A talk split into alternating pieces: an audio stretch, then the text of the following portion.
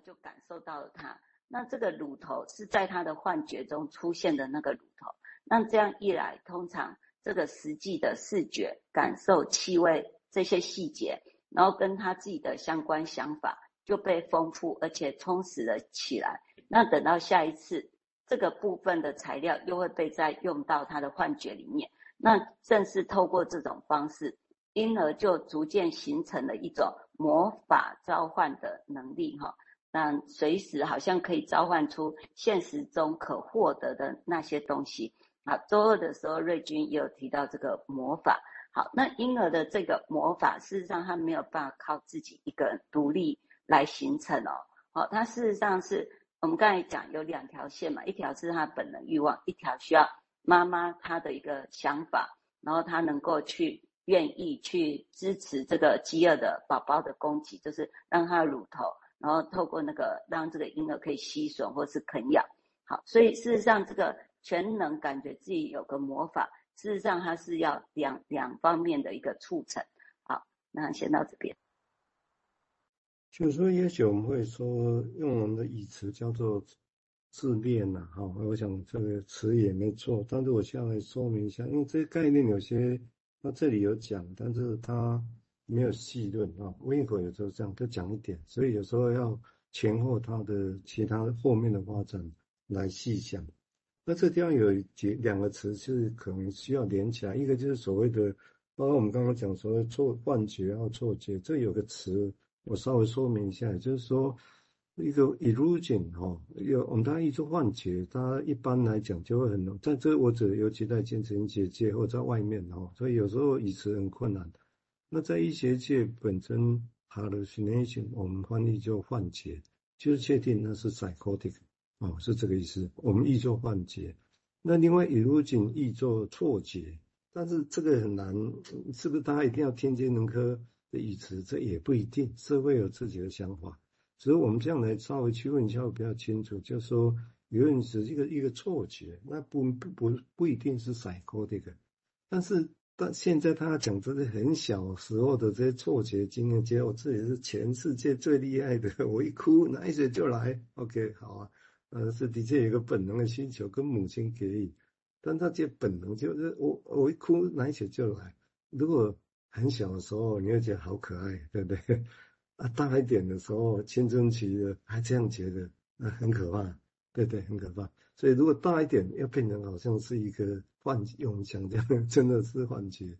哦，但在早期的时候，我们不会一下子会把它说设定就是这个样子。这个就是为什么我们常提他这边讲 primary，我一直讲的，很多 primary 演出指的都是类似这样，就是证明很早期的经验。你说它有点 psychotic 也对，但是这个是金融分析式的说法，不是 schizophrenia 哦，指的就是这样的现象啊。一出生的时候这种，啊，你也可以说这个自恋也对哦，也对。哦，只是说弗雷，他们又必须把它分出来，这种自恋哦，跟长大以后的描绘的一个人很臭屁啊，哦，那个不一样的自恋啊，他认为这个时候自恋对维尼口来讲是需要的，人没有这种自恋，他不会想要活下去，那那就没了，就没了。所以这个地方对他讲，所以我们都用同样的语词，但是有时候会。细节这还是有差异的，好，我想我只是先补充这样的说明，哦，好，请诸位再继续，谢谢。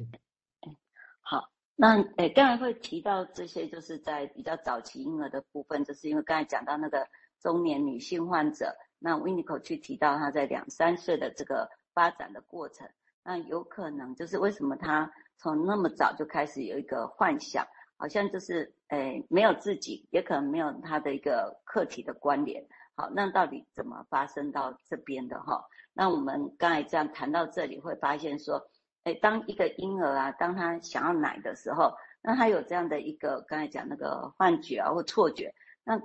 他可能也许他在这样的感受里面，然后那个奶可以在那个适当的时候就出现。那这个也是 Winnicott 之前要讲那个 S 加 Y 加 Z 的那个时间点哈，怎样让婴儿是在一个好像。不是过度的一个给予，但是又在适当的时候、够好的时候给给了这个婴儿，然后让婴儿不是觉得他匮乏到要死掉。那这样的 illusion 事实上是在一种诶满足的状态，或是有而每一次的这样的频率够的时候，好像这样子所产生的一个人格上的一个诶状态跟一个不够的时候，好像就会产生不一样的人格状态。好，那接下来我们就谈到说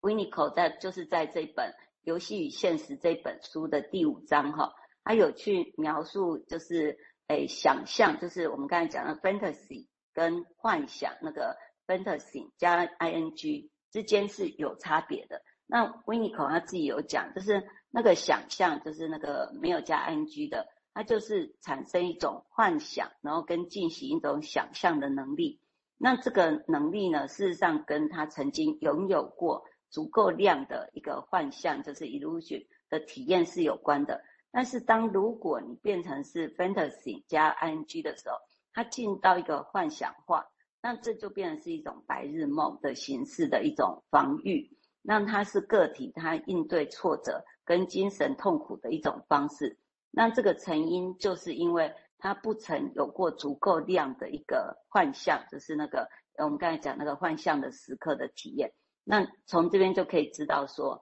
这个幻想并不是个案创造出来的，而是他应对着有个外部现实挫折而的某种产物。那这个幻想化才就是这样的产物。好，就是用一种自我的幻想化来满足自己。那这个幻想是比现实还要更为原初。然后甚至关于这整个大千世界的幻想内容，那都是想要得到更丰富或强化。那它就是你要能够有这么多的丰富性，必须要取决在你的那个幻象体验的那个量。那 w i n n i c o 就是在我们今天谈的这篇文章啊，就是做梦幻想跟生活中，它就是比较了梦，哎，dreaming 跟那个哎 fantasy 的，就是幻想的不一样。那他认为第一个差别就是，当我们能够做梦的时候，就是符合真实世界有个客体认同的关系，然后真实生活也会很像梦的世界。那当我们是在 fantasy，就是那个幻想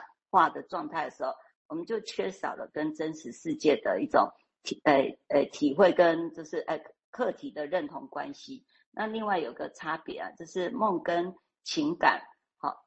以及幻想好像都是不容易触及的特性，但是在生活中，那个做梦跟情感是，诶受到潜意，但是那个幻想更像是一种解离。好，先到这。那这里的，当然我们前几次也说过，不过我想这这的需要就各个它的细节来说明。然后，然后为什么说幻想是解离？那那这他建立的幻想，就是一般人或者你觉得的幻想嘛？我可以告诉你，应该不太一样哦。所以他这里对他，他这里对幻想的定义是的确有很他很个人的说法在这里头啊，有他很个人。那个人意思，我指的是说，他把他定义做，其实他不只是一个逃避，而且甚至其实会干扰一个人很正常的去过生活，以及。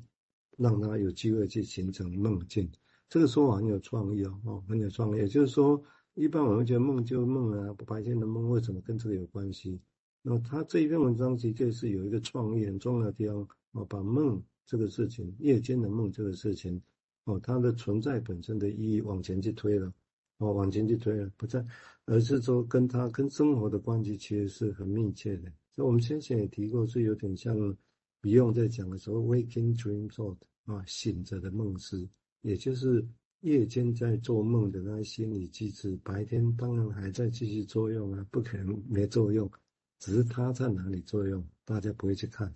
所以当当米用跟 Winnicott 的同代的人，他说所有醒着的梦思，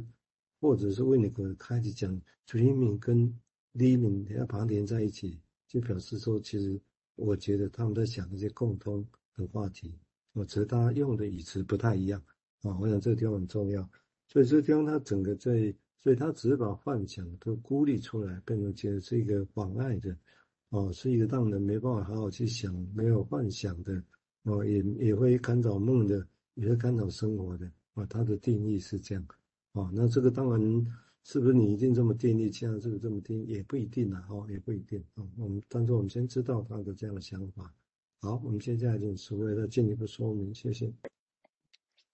嗯，就是我我们刚才讲到那个解离，事实上我们这一周也都有很多个片段都在谈这个词哈。那在 w i n i c o 的文章里面，他去谈。